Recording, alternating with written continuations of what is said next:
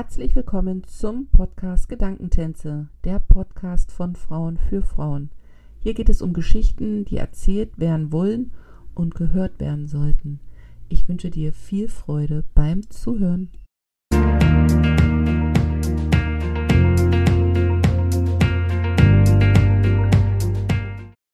Herzlich willkommen zu einer neuen Folge im Podcast Gedankentänze. Mein heutiger Gast ist die Fadrina Hoffmann. Sie ist Journalistin und lebt im Enkadin. Was ich so sehr schätze, ist, dass sie da voll verbunden ist mit dieser Region und alles, was damit zusammenhängt. Für mich ein Wurzelwerk, aus dem sie schöpfen kann. Und es gibt Tatsache Momente, in denen ich sie um diese Verbundenheit beneide. Und deswegen sprechen wir heute über das Enkadin und was es für Fadrina so besonders macht, dort zu leben. Einen wunderschönen guten Morgen. Bundi, bundi. Bundi, bundi. Sagt man das bei euch? Ja, das heißt Guten Morgen auf Rätoromanisch. Das klingt viel fröhlicher, als einfach Guten Morgen zu sagen. Ich freue mich, dass wir uns hier gefunden haben. Wir beide kennen uns persönlich, aber die Zuschauer, äh, Zuhörer, Zuschauer ähm, vielleicht noch nicht so wirklich. Ähm, hättest du so fünf Adjektive, damit die Zuhörer so eine Verbindung zu dir aufbauen können, die deine Persönlichkeit beschreiben? Mhm, also du hast ja etwas schon gesagt, äh, die Heimatverbundenheit. Ich bin sehr heimatverbunden. Äh, ich bin willensstark, ich bin zuverlässig, fantasievoll und dann habe ich noch humorvoll aufgeschrieben. Ah, schön. Sehr schöne äh, Worte. Gerade das erste hat bei mir gleich wieder so eine Gänsehaut ausgelöst, weil Heimatverbundenheit ist ja ein, ein Wort, ein Thema, das empfinde ich aktuell ja wichtig für die Menschen ist. War das bei dir schon immer so, diese Heimatverbundenheit zum Enkadin, oder ist es bei dir auch mit den Jahren des Älterwerdens, sage ich jetzt einfach mal, gewachsen? Äh, es gibt so einen sehr schönen Spruch, die Engadiner haben sogar Heimweh, wenn sie zu Hause sind. Also ich glaube, das ist so bei uns eine Volkskrankheit. Die Engadiner, die sind immer gerne gereist, mussten auch weg aus den Bergtälern, aber die hatten immer Heimweh nach ihren Bergen, so ein bisschen wie bei Heidi. Mhm. Und das war bei mir auch immer schon so. Mhm. Warst du mal weg aus dem Enkadin? Ja, ja, natürlich. Also wie gesagt, wir sind sehr heimatverbunden, aber wir reisen auch sehr gerne. Vor allem im Mai, wenn dann der Schnee weg ist und es alles noch braun ist hier, dann entvölkert sich quasi das ganze Tal und die Leute gehen auf Reisen, gehen weg. Und äh, wir sind eigentlich immer weggegangen, immer gereist. Äh, auch längere Zeit war ich schon weg. Ich war in Florenz für äh, zwei Monate, ich war in Israel für zwei Monate, ich war in Kuba längere Zeit. Also ich war schon weg und ich bin vor allem die ersten Jahre meines Lebens in Tansania aufgewachsen. Uh, das ist ja wirklich was ganz anderes. Ja, meine Eltern haben bei einem Entwicklungsprojekt mitgemacht und dann waren wir halt da. Mhm. Aber dann trotzdem wieder zurück ins Enkadin. Ja, ja, mein Vater ist Engadiner und den hat, den hat das Heimweh dermaßen geplagt, dass wir dann nach Hause gefahren sind. Aber spannend, wie geht man als, als, Jung, als Jugendliche mit, mit, mit so einer Heimatverbundenheit um, weil ja gerade auch in, im jungen Alter doch oft, also ich gehe jetzt mal von mir aus, dieses Streben nach, auf keinen Fall hier, was so in Anführungsstrichen altbacken die Alten gemacht haben. Ich will auf jeden Fall weg. Weißt du, wie ich meine? So dieses. Absolut. Ähm, aber ich finde es wirklich interessant. Also ich habe gerade letztens ein, ein Gespräch gehabt mit einer Mutter, die gesagt hat, mein Kind will nicht weg von hier. Und das Problem ist bei uns, wenn du eine Ausbildung machen willst, die weitergeht, also wenn du studieren möchtest, dann musst du weg. Hm. Dann musst du aus dem Tal weg, dann musst du in die Stadt. Hm. Und ganz viele Junge, gerade heutzutage, stelle ich fest, die wollen gar nicht weg die wollen hier nicht weg, die, die müssen weg. Und das ist dann schon ein Dilemma. Was glaubst du, warum wollen die jungen Leute heutzutage da bleiben, wo ihr seid? Warum? Also was ist das Besondere für dich jetzt vielleicht auch am Enkadin zu sagen, nee, also das ist es nach dem, was ich alles schon gesehen habe, aber das ist der Ort, wo ich mich verwurzle, wo ich mich entfalte und wo ich auch eine Verbundenheit zu meiner Familie, zu meiner, zu meinen Werten spüre. Was ist es? Also ich glaube, da gibt es verschiedene Komponenten. Also einerseits ist es, es natürlich die überwältigende Natur, die wir hier haben. Oder wir, wir, wir leben wirklich noch in im Paradies. Eine, eine sehr intakte Welt. Und ich glaube, die findet man nicht mehr überall. Und äh, dann ist der äh, soziale Zusammenhalt hier noch da. Also man, man kennt einander. Mhm. Äh, und je nachdem, also ich wohne zum Beispiel in einem großen Dorf, man kennt einander zwar, man fühlt sich als Teil einer Gemeinschaft und trotzdem äh, schaut man nicht über äh, immer, was die anderen machen. Also in Schule ist das jedenfalls so. In kleineren Dörfern ist es sicher anders, da ist die soziale Kontrolle dann noch stärker. Aber bei uns ist es wirklich so, man ist dieses, dieses Gefühl, Teil einer Gemeinschaft zu sein. Ich glaube, das gibt unheimlich viel Halt. Auf jeden Fall. Ja. Und glaub, ja, und das andere, das dritte ist die Sprache. Also das Rätoromanische. Wir sind eine Minderheitensprache. Es hat nur noch 60.000 Personen, die sie sprechen. Und, ähm, und das ist einfach viel, Sprache ist immer viel mehr als nur Kommunikation. Sprache ist Teil der Identität, ist Teil der Kultur. Äh, mhm. Und bei uns ist es ganz speziell, wenn man eine Minderheit ist, ist man immer, es weiß, das weiß zusammen. Das ist einfach so. Mhm. Weil du gerade von der Sprache gesprochen hast, ist, wird diese Sprache ähm, in der Schule noch gelehrt, beziehungsweise wie lernen die jungen Leute das vielleicht? Ist es wirklich nur noch von, wenn man jemanden kennt, der die Sprache spricht, lernt man davon oder gibt es wirklich noch so Kurse so? Nein, also das ist, das ist unsere Muttersprache, das lernen wir von klein auf. Wir lernen Deutsch als erste Fremdsprache. Wahnsinn. Wobei die meisten sind zweisprachig. Wir, wir wachsen zweisprachig auf, mehr oder weniger. Aber zu Hause wird bei uns Rätoromanisch gesprochen. Und in der Schule ist es tatsächlich noch, bis die Kinder zwölf sind, ist Schulsprache Romanisch. Dann haben wir noch Englisch und Deutsch als äh, andere Sprachen in der Schule. Und wenn sie dann älter werden, kommen Italienisch und Französisch hinzu und im Gymnasium dann noch Spanisch. Wow. Ja. Wahnsinn. Und der Vorteil vom Rätoromanischen ist, wir sind eine neolateinische Sprache. Das heißt, äh, das hat sich quasi vermischt mhm. vor über 2000 Jahren. Wir waren ein, ein Rät, das rätische Volk in den Alpen und dann sind die Römer gekommen, haben die, ihre Invasion gemacht. Die Sprache hat sich mit dem Lateinischen vermischt. Und deswegen, viele sagen, es hat ein bisschen einen Klang wie, wie das Italienische aber es ist eine Schlüsselsprache. Also wir lernen ganz einfach alle neolateinischen Sprachen. Für uns ist es ein leichtes Italienisch, Spanisch, Französisch, Portugiesisch zu lernen. Und das ist ein Wahnsinnsvorteil. Ja, und ich finde, es ist natürlich auch ein Wahnsinnsgeschenk, wenn man, wenn man so eine, so eine Schlüsselsprache mit Leichtigkeit lernt, weil man es zu Hause spricht und dann eben viel offener eben vom Geist her auch mit den anderen Sprachen gegenübertreten kann, als wenn ich jetzt zum Beispiel, wenn ich mich betrachte jetzt hier in China, ist ja eine völlig andere Welt. Also es ist ja wirklich, kann ich ja gar nichts von ableiten, so ne.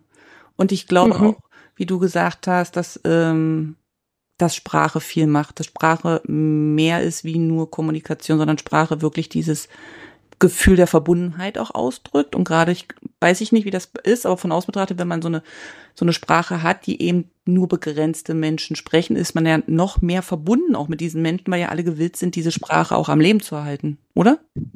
Das ist so. Und vor allem, man fühlt sich sofort, wenn ich jemanden irgendwo auf dieser Welt treffe, der Rätoromanisch spricht, dann hat man das Gefühl, der gehört zu, und zu mhm. mir. Also das mhm. ist Teil der Familie quasi. Und, und das ist schon besonders, weil wir sind auch überall. Das Engadin ist nicht so wie andere Bergtäler sehr äh, abgeschottet. Das Engadin äh, ist im Dreiländereck, also das heißt zwischen Österreich und Italien. Und äh, in, in München sind wir zum Beispiel in drei Stunden und war immer ein Transitort. Mhm. Und das hat, hat uns auch geprägt. Wir sind nicht ein verschlossenes Volk. Wir sind wirklich sehr offen und, und waren immer in Kontakt mit verschiedenen anderen Sprachen. Und durch das Rätoromanisch ist uns das auch sehr leicht gefallen, weil wir eben sehr schnell Sprachen lernen.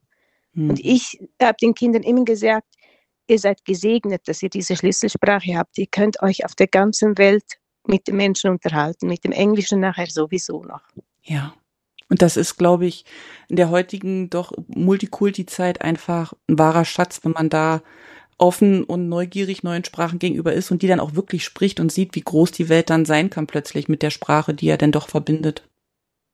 Genau.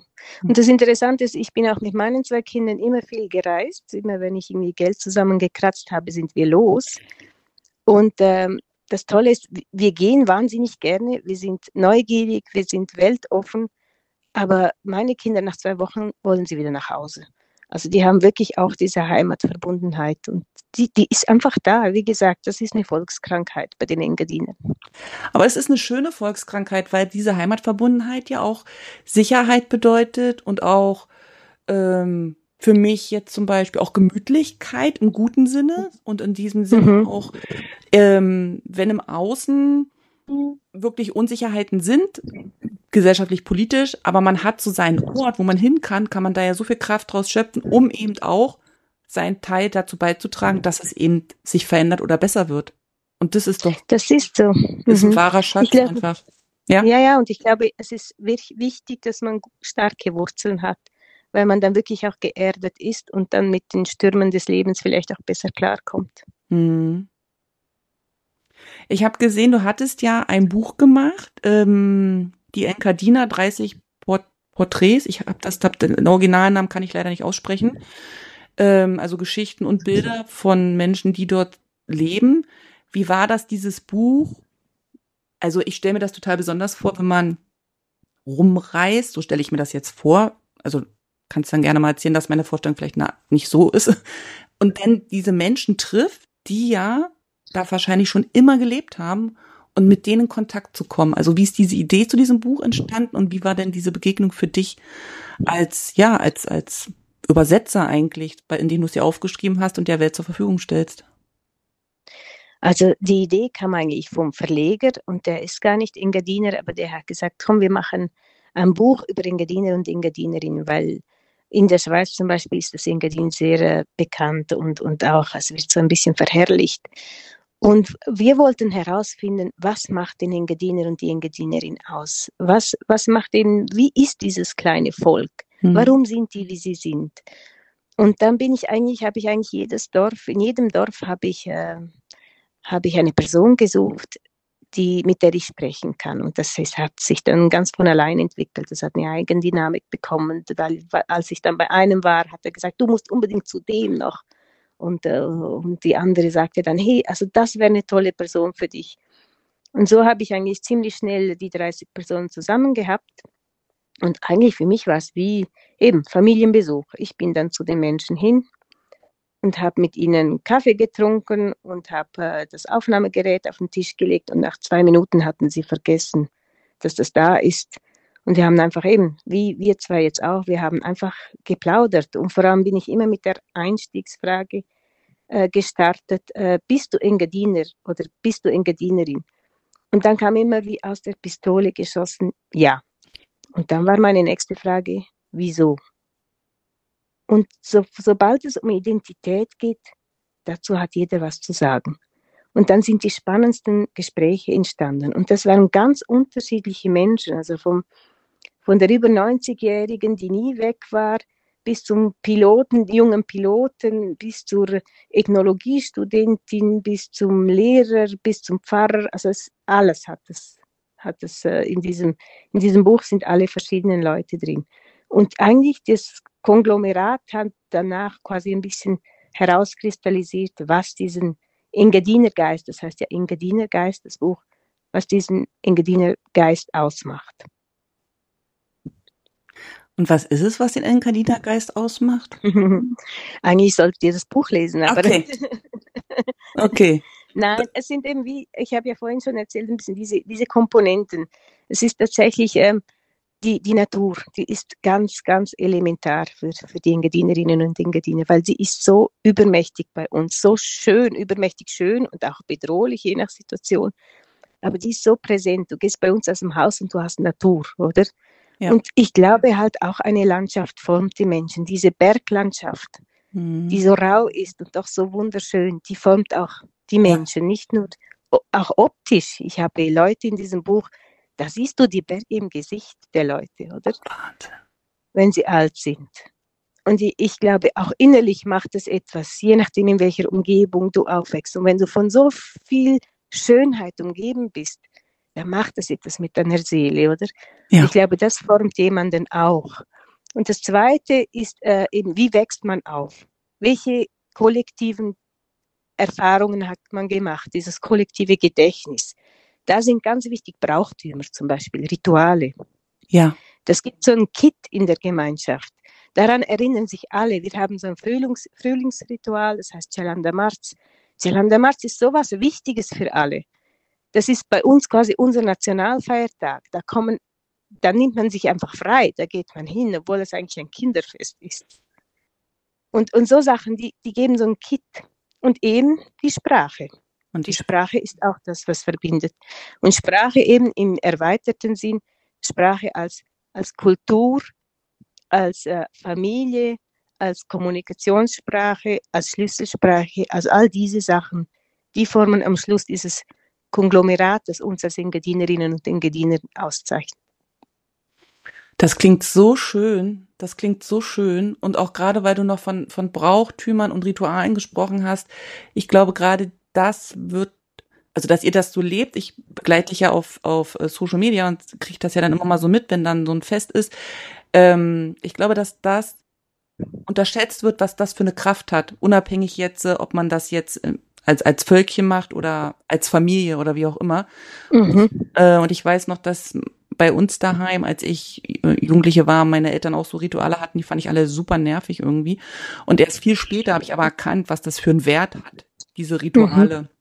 Und äh, zu leben und auch immer wieder und sich dann auch diese Verbundenheit bewusst zu machen. Und das, das ist schon, also es ist schon mega kraftvoll. Und das dann so auszuleben, bedeutet ja auch nicht nur diese Verbundenheit zu haben und, und, und Sachen am Leben zu erhalten, die vielleicht sonst verloren gegangen wären. Also Tradition, Kleidung, Gesänge, wie auch immer.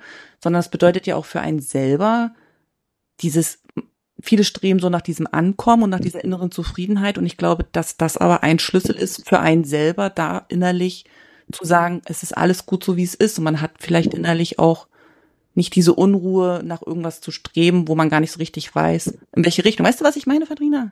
Ich weiß absolut, was du meinst. Weißt du, ich denke, wir leben in einer Zeit, in der alles so individualisiert ist, oder? Ja. In der nichts verbindlich ist, in ja. der jeder eigentlich umherirrt. Und ich glaube, dass das nicht wirklich gesund ist für den einzelnen Menschen. Ich glaube, dass wir eigentlich wirklich dieses Gefühl brauchen, irgendwo dazu zu gehören, irgendwo Teil von etwas zu sein, oder?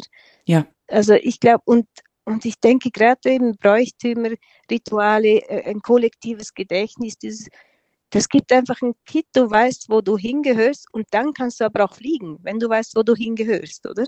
Ja. Weil du weißt, du kannst immer wieder zurück. Natürlich. Und ich glaube auch, dass du dann auch die Idee bekommst oder die Kraft hast, deinen Beitrag zu leisten. Also viele wollen immer einen Beitrag leisten, um die Umwelt zu retten, um, weiß ich nicht, irgendwas zu machen, so, ne? Aber wenn du nicht weißt, wo du hingehörst, wie, welchen Beitrag willst du so leisten? Also macht jeder so ein bisschen. Aber ich glaube, wenn man, wenn man so verwurzelt ist, kann man in dem Rahmen seinen Beitrag leisten und dann ist der Welt viel mehr geholfen, als wenn man, weißt, weißt du, also. Ja, mhm. Also ich merke es jetzt, weil ich bin jetzt auch bei der ähm, es gibt so einen Verband oder Verein, die kümmern sich wirklich auch um, um die, äh, die Sprache und die Kultur der Rätoromanen. Da bin ja. ich jetzt auch im Vorstand. Uh. Also wir geben zum Beispiel Kinderbücher heraus, wir geben äh, Erwachsenenbücher heraus, wir machen Poetry Slam auf Rätoromanisch, wir, wir organisieren Lesungen, wir machen Theater und so weiter. Also wirklich, dass die Sprache auch im kulturellen Sinn gelebt wird, oder? Toll. Und seit ich da wirklich auch aktiv bin, merke ich eigentlich auch, wie wichtig es ist, dass, dass, dass auch diese, dieser Aspekt gepflegt wird, oder? Ja. Dass der nicht einfach, nicht nur der, der, der Alltag, sondern auch die Kultur gepflegt und gehegt wird. Weil das geht dann schnell verloren, wenn Kinder plötzlich nicht mehr in ihrer Sprache Büchlein lesen können, zum Beispiel. Ja, ja. Also das finde ich total faszinierend und wie gesagt auch so ein bisschen beneidenswert. Das klingt jetzt immer so negativ, soll es gar nicht sein, aber so dieses, weil ich ja für mich so das noch nicht so hab, diesen Ort. Also finde ich das immer toll, wenn, wenn Menschen da so ihren Platz gefunden haben und dann ihren Beitrag leisten können. Wir waren jetzt auch in China unterwegs und waren in so einem alten Dorf äh, in den Bergen mitten im Hinterland irgendwie. Und da war so eine Zufriedenheit bei den Menschen, die wir da gesehen haben. Und die waren alle 70 plus und die sind da alle noch so aktiv gewesen. Also man hat gesehen, wie die einen ihre Wäsche aufgehangen haben und die anderen sind dann zum Markt mit dem Obst und Gemüse gefahren und so, ne? Aber die waren so zufrieden und da habe ich mich auch gefragt, warum sind die so zufrieden, wo die wahrscheinlich nichts anderes gesehen haben, außer dieses, dieses Dorf, weil war auch Berge und so. Und da meinte der, der, der Guide, mit dem wir unterwegs waren, der sagte, na, weil die aber diese Gemeinschaft haben und weil die eben miteinander verbunden sind und weil die eben auch dafür leben, dass das hier so funktioniert, wie es funktioniert. Und ich glaube, mhm. und ich glaube auch, dass das eben auch, ja, medial eben auch na, ich will nicht von richtig und falsch sprechen, aber dass da oft auch so diese Sehnsucht äh, gefördert wird nach anderen Dingen. Dabei braucht der Mensch für sich selber gar nicht so viele Dinge, um wirklich ähm, ja innerliche Zufriedenheit zu haben und dann eben auch Dinge zu schaffen, die nachhaltig sind. Genau, aber dafür muss jeder auch seinen Beitrag leisten. Ich habe das Gefühl, heutzutage wollen immer weniger Menschen irgendetwas investieren ohne dass sie etwas dafür bekommen, wobei ja. sie nicht verstehen, dass sie was dafür bekommen, wenn sie in die Gemeinschaft investieren. Das. Also ähm, ich mache die ganzen Sachen, die ich sonst noch mache, die mache ich alle unentgeltlich, aber ich weiß, was ich dafür zurückbekomme. Oder? Und vor allem äh, eben, jeder muss seinen Beitrag leisten, damit eine Gemeinschaft funktionieren kann. Mhm. Du hast gesagt, dass das Enkadin ähm, ja eben eine besondere Area ist. Wie geht ihr mit Touristen um? Seid ihr touristisch? Ähm, also, dass dann noch viele Touristen kommen? Oder ist es noch so ein bisschen beschützt, weil die Touristen das vielleicht auch touristisch betrachtet kaputt machen, was da ist? Also im Sinne von, wenn zu viele kommen, ist ja auch nicht gut für die Natur. Weißt du, wie ich meine? Wie, wie ist euer Verhältnis zum Tourismus da? Nein, wir leben vom Tourismus, ganz hm. klar. Das ist äh, unser, unser Wirtschaftsmotor die Landwirtschaft ist, ist lange nicht mehr der Hauptzweig. Also da in, in Schule gibt es gerade noch zwei oder drei Bauern. Das ist äh, nicht mehr der Fall. Wir leben total vom Tourismus. Wir sind auch grenzengenau an den einzigen Schweizer Nationalpark. Mhm. Wir haben also vor allem eben naturverbundenen Tourismus. Wir sind aber auch in der Nähe von St. Moritz, also das ist nur eine Stunde jetzt zum Beispiel von meinem Dorf entfernt. Und da hast du natürlich auch die High Society, vor allem im Winter, oder? Mhm. Also wir leben total vom Tourismus, aber ich glaube, das ist meistens ein Tourismus, äh, das sind Touristen, die wirklich wegen der Natur herkommen, wegen der Berge. Und, äh, und das funktioniert gut. Und vor allem hat es sehr, sehr viele, die hängen bleiben, also die hier dann eher einen Zweitwohnsitz haben zum Beispiel. Mhm. Und, äh, und die dann auch total interessiert sind äh, an unserer Sprache und die, der Kultur und die dann auch Romanischkurse belegen. Und und sich wirklich auch äh, informieren, was hier läuft und, und, wirklich begeistert auch sind von unserer Kultur. Also ich glaube, alles, was man weitergeben kann, ist immer ein Mehrwert. Definitiv, definitiv. Also das klingt ja auch so, dass, äh, dass es auch Zugewanderte gibt, die eben wirklich sich bewusst entscheiden zu sagen, ähm, ich gehe dahin, weil nicht nur die Natur mir gefällt, sondern ich da eben einfach auch leben möchte, dass es eben diese Zuwanderung gibt. Total, ja. Und vor allem nach Corona, also in der Corona-Zeit bei, bei, uns war ja noch alles sehr, sehr human. Und ich meine, wir haben die Natur vor, vor der Haustür. Mhm. Äh, wir haben nicht viel davon mitbekommen. Wir waren nicht so stark betroffen. Und dann sind sehr viele Städter wirklich zu uns geflüchtet. Mhm. Und eben haben sich dann daher ein Haus gekauft oder eine Wohnung. Das ist eigentlich toll. Die Kehrseite der Medaille ist, sie nehmen uns Einheimischen den Wohnraum weg. Ja. Also wir haben ein akutes äh, Wohnproblem im Moment. Man findet keinen bezahlbaren Wohnraum mehr. Und das ist dann wiederum ein Problem, weil die Familien nicht hier bleiben können. Und wenn die Familien abwandern, dann ja. gibt es so wie eine Spirale, oder? Ja, ja, ja, ja, ja. Also da muss jetzt wirklich die, die Politik und die Gesellschaft dran, so funktioniert das nicht mehr weiter. Nee, am Ende ist es ja dann die, das, ja, das Feld der Enkadiner, also die wohnen gegen der Enkadiner, nicht der Zugezogene, ne? Und das, glaube ich, darf man dann auch einfach bei, bei jedem Gewinn, der dann da kommt, äh, nicht unterschätzen oder vergessen. Ähm, mhm. Jetzt haben wir über, über so Kultur und so gesprochen, jetzt mal über eines meiner Lieblingsthemen. Wie ist es bei euch im Enkadin mit dem Essen? Gibt es da eigentlich typische Gerichte, die ja, die man eben da isst, zu besonderen Festen oder zu besonderen Anlässen oder zu besonderen Jahreszeiten? Also wie ist die Küche im Engadin? Ich würde sagen, es ist eine sehr herzhafte Küche, weil äh, natürlich äh, entstammen wir äh, Bergbauern, die mussten hart arbeiten und die hatten natürlich äh, dann auch ähm, wehrhafte Gerichte Also ähm, das ist eher deftiges Essen. Aber man hat es natürlich heutzutage schon adaptiert, dass man nicht, ich weiß nicht, äh, dass die Sachen nicht mehr im Fett hm. schwimmen und so weiter. Aber äh, wir haben viel Kartoffelgerichte, wir haben, äh, äh wie sagt man, äh, Mehlgerichte, wir haben, also man muss halt sagen, gell, wir haben lange Winter. Wann fängt der erste und, Schnee äh, bei euch an?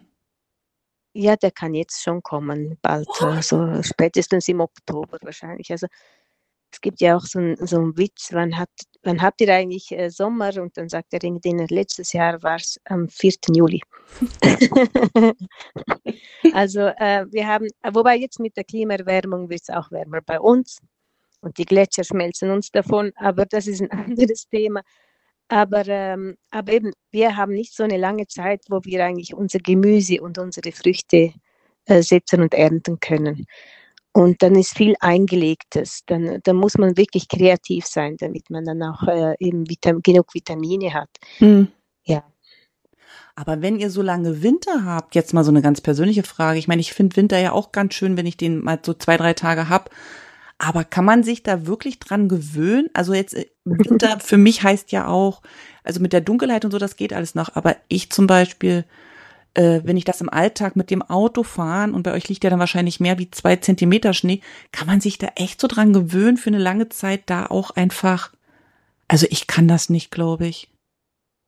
Weißt du, wir haben 300 Tage im Jahr haben wir Sonne bei uns. Wow. Und es ist ein trockener Winter. Das heißt, wir haben, wir sind sehr hoch. Ja. Wir, ähm, und die, es ist eine, eine, trockene Kälte, die erträgt man viel besser als die feuchte Kälte in den Städten zum Beispiel oder in, in, in der Deutschschweiz. Ja. Äh, die ist nicht so, die ist nicht so schlimm. Und vor allem, also wenn hier alles so richtig gepudert ist, also ich fühle mich gesegnet, wenn ich dann durch den Tiefschnee laufen kann und mit dem Hund und und alles ist so gepudert und rein und die Luft ist klar. Ich weiß nicht, ob man sich daran gewöhnen muss an so viel Schönheit. Wenn du das jetzt so beschreibst, ja, dann. Aber natürlich, also ich muss gestehen, im März habe ich die Schnauze voll von der Kälte. Das ist schon so. Würdest du sagen, du bist eher so denn der Winter- oder der Sommermensch? Oder kann man das gar nicht sagen, weil einfach jede Jahreszeit für dich im Engadin seine Vorteile hat im Sinne von Schönheit? Oder würdest du sagen, ja, was Ich liebe den Herbst. Ich den liebe Her den Herbst über alles, ja. Weil bei uns ist der Herbst einfach phänomenal. Ich weiß nicht, ob du die, die Bilder vom Indian Summer kennst mit diesen ja. goldenen äh, ja, Beu äh, Lärchen. Und also es ist einfach, bei uns ist der Herbst wunderschön farblich und die Luft ist wahnsinnig klar. Du hast das Gefühl, die, du kannst die Berge anfassen. Wow. Sie sind so nah. Und der, der Himmel kann so blau werden. Und ich finde einfach schön, es hat dann immer noch so ein bisschen Altweibersommer, also tagsüber ist es schön warm. Mhm. Abends wird es aber schon kühl. Dann kannst du drinnen sitzen, den, den ähm, Kamin anmachen, hast es gemütlich. Also ich finde den Herbst wunder, wunderschön. Ich muss sagen, ich vermisse den Herbst hier bei uns in China, weil wir ja so keine richtigen Jahreszeiten haben. Wir haben einfach nur warm und weniger warm. Also wir haben, das ist so, ja, so immer mhm. warm. Mhm. Und dieses Herbstsein, da dieses sich dann auch mal einmummeln können und rausgucken können und also das vermisse ich schon sehr, muss ich sagen. Das ist ja. Mhm. Deswegen kann, kann ich, ich nachvollziehen. Ja, das ist ja. Ja, in Afrika hatten wir das ja auch. Da waren wir am Äquator in Tansania ja. und da hatte es entweder Regenzeit oder es war warm. Und äh, meine Eltern haben auch gesagt, es war eigentlich schlimm für sie, diese, nicht diese vier Jahreszeiten zu haben mhm. oder immer das Gleiche mhm. zu haben. Ja. Mhm. Also ich muss sagen, ganz komisch, die ersten zwei Jahre hat es mich jetzt nicht so gestört, als wir da waren, aber so ist mit jedem Jahr wird dieses Vermissen nach diesem Wechsel und diesem sich dann auch anders ja, man verhält sich ja einfach dann auch anders. Ne? Also im Sommer ist man mehr draußen, im Herbst weiß man das zu schätzen, dass dann eben noch diese Zwischenzeit ist, im Winter ist der Rückzug. Das vermisse ich schon sehr, so dass man sich da so ähm, seinen Alltag so gestalten kann. Und hier ist halt entweder warm oder warm. Und manchmal ist warm, ja. Eben, auch die Jahreszeiten haben ja viel mit Ritualen zu tun. Ja. Überleg nur, was du alles machst im Frühling. Was machst du im Frühling? Da ist äh, im Sommer äh, Mitsommernachtsfest, im Herbst der Laternenumzug, im Winter dann äh, Nikolaus und so weiter. Also das ist äh, das ganze Jahr ist eigentlich bei uns äh, durch die Jahreszeiten auch mit Ritualen verbunden, auch in Deutschland, oder? Ja, ja, ja. Und das ist ja schön, dass es das so gibt und dass es immer wiederkehrt, weil das ja dann wieder so, wie wir es ja eben schon mal besprochen haben, eben mit dieser Verbundenheit und mit diesem Genau. selber auch erkennen, wo gehöre ich hin, äh, zu tun hat, ne? Ja. Genau. Mhm. Mega schön. Was wünschst du dir fürs Enkadin? Also ich äh, hoffe sehr, sehr stark, dass wir unsere, unsere Sprache noch ganz lange erhalten können, weil sie ist tatsächlich am Verschwinden durch den, die Zuwanderungen und so weiter. Ähm, in Oberengadin, das ist also da bei St. Moritz, ist äh, die Sprache schon sehr gefährdet. Okay. Bei uns wird sie noch gelebt. Also ich hoffe tatsächlich, dass wir, dass wir unsere Sprache und Kultur so lange wie möglich ähm, weiter behalten können und nicht irgendwann so die letzten Mohikaner sein werden wie, wie in anderen Orten. Mhm. Ähm, ja, das ist ein schöner Wunsch und ähm, ich wünsche, wünsche dir, dass das einfach in Erfüllung geht und du mit deinem Tun ja ganz großen Beitrag dafür leistest, dass es eben nicht in Vergessenheit gerät und es braucht ja auch diese Menschen, die das vorleben und dann vielleicht, ja, vielleicht kommen dann Leute, die sich dir dann anschließen. Ich meine, du hast ja wahrscheinlich schon welche, die da mitmachen, aber vielleicht wird diese Gruppe ja auch noch größer. Das wäre ja auch ganz zauberhaft. Es ist immer jeder willkommen, auch wenn er noch kein Wort Romanisch spricht. Sehr schön. Ja, das waren so meine Fragen zum Enkadin. Ähm, ich finde es sehr faszinierend. Ähm, möchte unbedingt nochmal wiederkommen. Wir waren ja schon mal da. Ja, auf jeden Fall. Du bist herzlich willkommen. Auf jeden Fall steht auf der Liste. Und äh, ja, ich bedanke mich für deine Gedanken und für deine Geschichte und ähm, ja, für das, was wir gerade besprochen haben, für deine Zeit. Sehr gerne. Ähm, ja, ich werde unten dich verlinken. Also wer da noch mehr wissen möchte, kann dich ja über Social Media erreichen. Ähm, ansonsten einfach über mich gehen und ich schick's dann an Fadrina weiter. Das ist gar kein Problem. Und dann, mhm. ja, schicke ich einfach sonnige Grüße, bedanke mich für deine Zeit, wünsche dir jetzt noch einen schönen restlichen Morgen. Bei euch ist ja noch früh und sage auf ganz bald. Arrivare. Ja.